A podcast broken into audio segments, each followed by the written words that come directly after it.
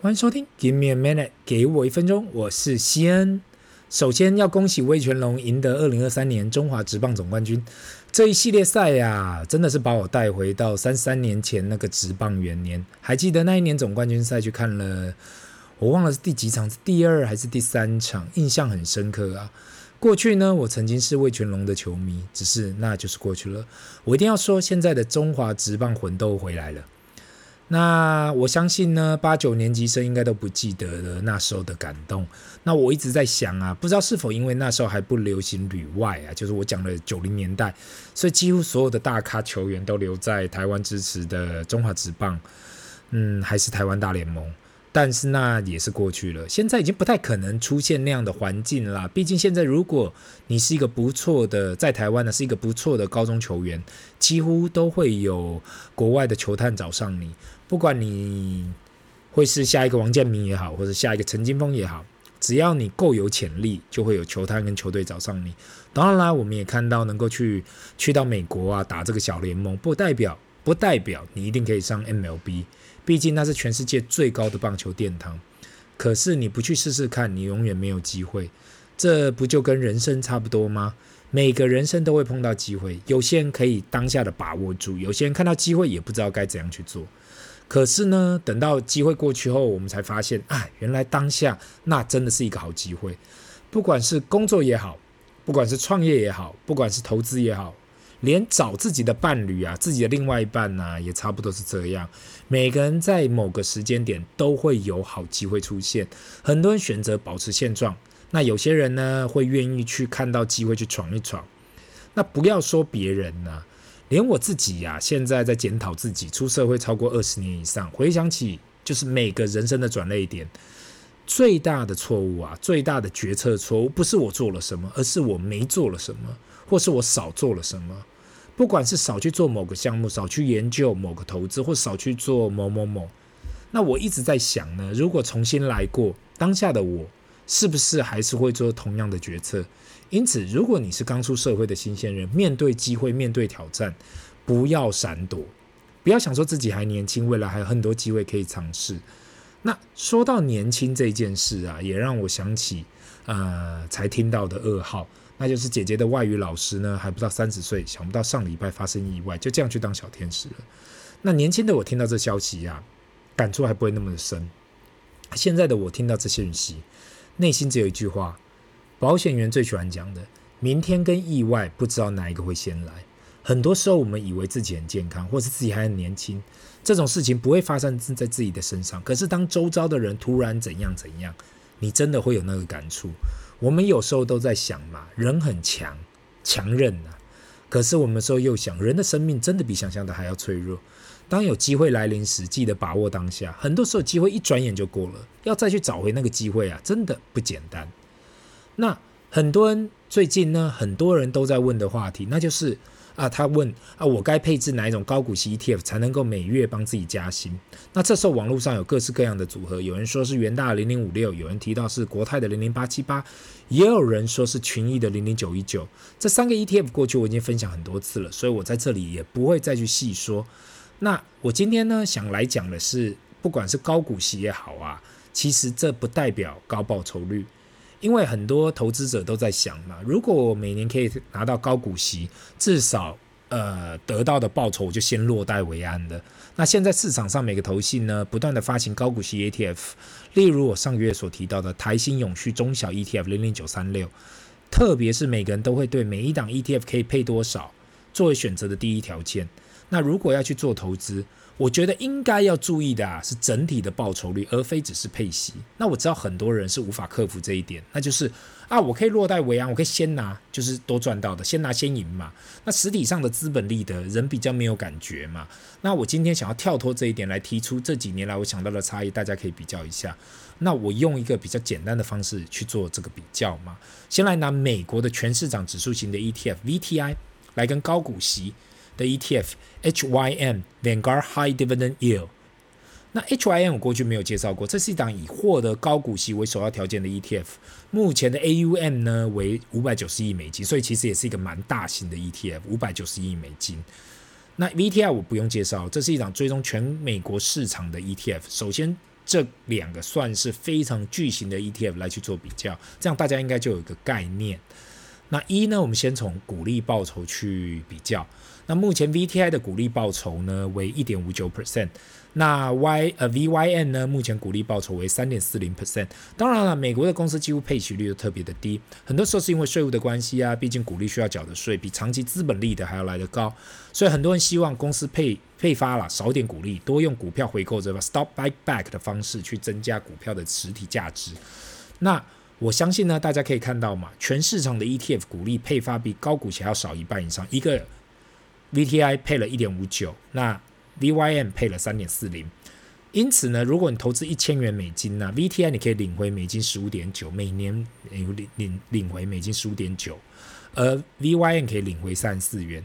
那如果你是以零股息的投资，乍看之下感觉好像高股息的报酬比全指数的还要来得好。那第二呢，我们再来谈谈管理费，有关管理费的差异。很多时候我会提醒听众要注意有关 ETF，那就是管理费。为什么我们会从 mutual fund 换到 ETF？就是因为不要小看管理费，任何的股票型 mutual fund 管理费动辄两 percent 起跳。你想一想，如果你把资金交给基金公司去管理，每一年要抽你两 percent 的管理费，不管哦，不管你有没有报酬，你觉得这会是一个合理的方式吗？这个过去已经讨论很多次了。那如果不清楚的听众啊，可以回去听听看。为什么我会推荐投资 ETF 胜过 Mutual Fund？那对于 EVTI 来讲呢，管理费是在零点零三 percent，算是非常的低廉了。你要想想看，一般的股票的基金是在两 percent 的 Mutual Fund，但是这一个 ETF 只有零点零三 percent。那对于 VYM 呢，管理费其实已经相对的低了啦，是在零点零六 percent，已经算低了。但是跟 VTI 比起来，还是多了一倍。VTI 是零点零三。VYN 是零点零六，说真的，这些 Vanguard 的 ETF 管理费都已经非常低了，但是全市场跟其他策略啦来相比啊，其实指数型的、啊、或这种全市场的 ETF 还是还是更低。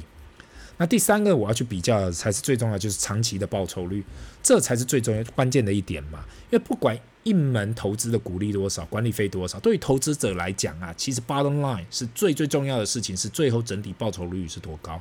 太多人忽略了这件事情，每个人只看到当下、每一年领了多少，却没有想到其实最重要是手上的资产增加了多少。说真的啦，我也不能怪大家，因为除非你有定期去检查自己的资产报酬的投资者，不然绝大部分的人都不了解自己到底是赚钱还是赔钱呢。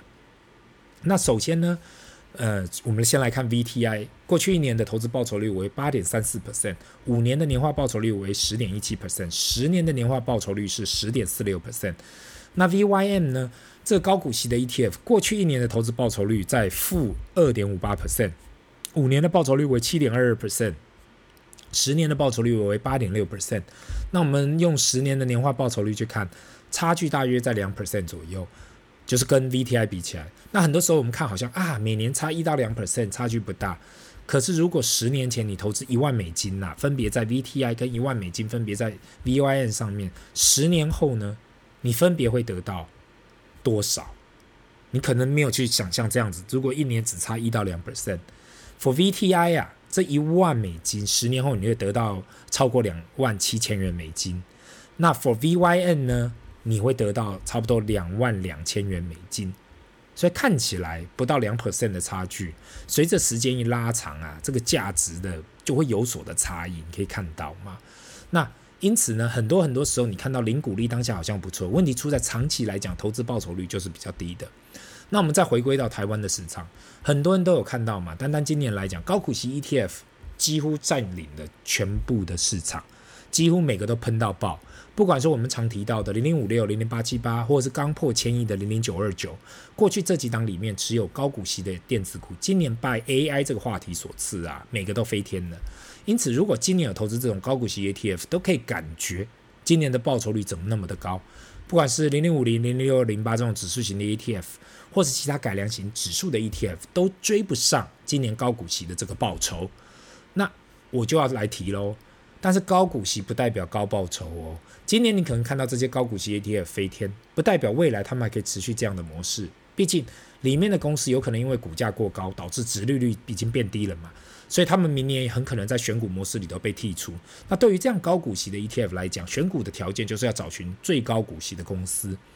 嗯，那很多人对于高股息可以拿到这些利息，变成可以马上花掉的，比没拿到股息还要来得好。我相信另外一个解决，我在这里要提一个另外一个解决的方法，就是你可以选择卖掉一点增值的部位，就是每一年卖掉一点点增值的部位。我知道很多人投资后感觉手上就是手上的这些部位就是本金嘛。那有增值的部位要拿拿去卖掉啊，去用啊，感觉好像就是在花本金，这一点就是比较像是心理学上要去克服的。那我也想要提醒大家嘛，金融市场的好处就是，当你的部位增值了，你还可以卖掉一点点，卖掉一部分，去来获取你的获利。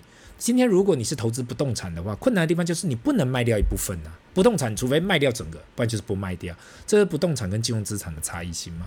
一方面是流动性，另外一方面是不动产获利了结方面的差距性。其实各有各的好坏。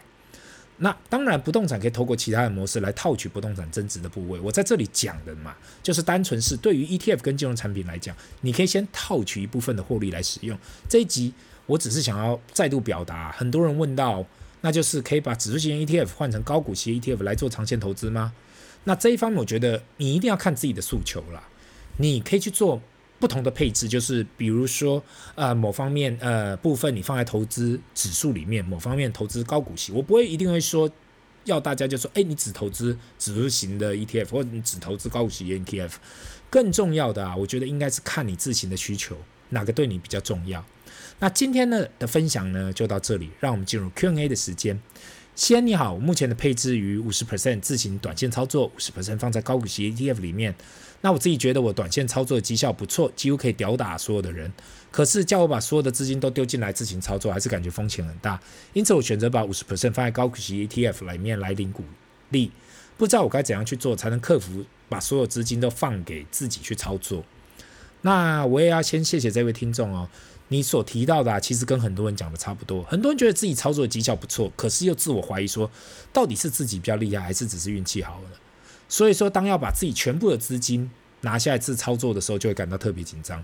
那我过去一直说过嘛，如果你觉得自己在操作这方面厉害，那可以慢慢的去做调整，不用一次做大调整。毕竟每个人在心态上啊，都需要去做改变。那你真的，如果你真的有自己的一套投资模式，你自己已经知道啊，我要怎么做，我就可以稳定的获利。那不不仅仅只是你说哇，随便打到几个风口，所以也许过去两年的呃报酬率特别高。如果是那样，你就可以去做越来越多的配置。那我也可以给你一个建议，就是如果你现在是五十五、五十五十 percent，对不对？你可以下一个月改成五十五 percent 自我操作，四十五 percent 就是放高股息的 ETF。那五十五 percent 的资金就是来自行操作嘛。所以，然后你再试试看几季，如果真的绩效不好，那再改回来就好。很多时候都是心魔啦。因此，我从不会叫人诶直接来改变，就是把那五十 percent 的高股息卖掉，全部就自行操作。因为如除非啦，你自己看这个嘛，因为你这样子一个太大的改变，很多时候啊，你还不习惯，或者会给自己太大压力。特别是如果你是长期都放定存的人呐、我叫你全部放到 ETF 或放到某种金融产品里头，你自己也会担心嘛。所以呢，我都希望人要学习做任何投资前呢，可以慢慢的进行，一步一步一步来。等到一个阶段，你再去做更多的尝试。太多人会有那种 formal 的感觉，fear of missing out，觉得啊，我好像看到其他人赚钱，我就是不能等了，我马上就要 all in，可是却不知道自己到底在投资什么，或是有没有那个心理素质。所以呢，我觉得慢慢来没有关系，但是你就是一直观察，一直慢慢的放，直到自己 comfortable 比较舒适的配置的时候，你再去做你的决定。希望以上有帮助到你。这里是 Give me a minute，给我一分钟，我们下次见，拜。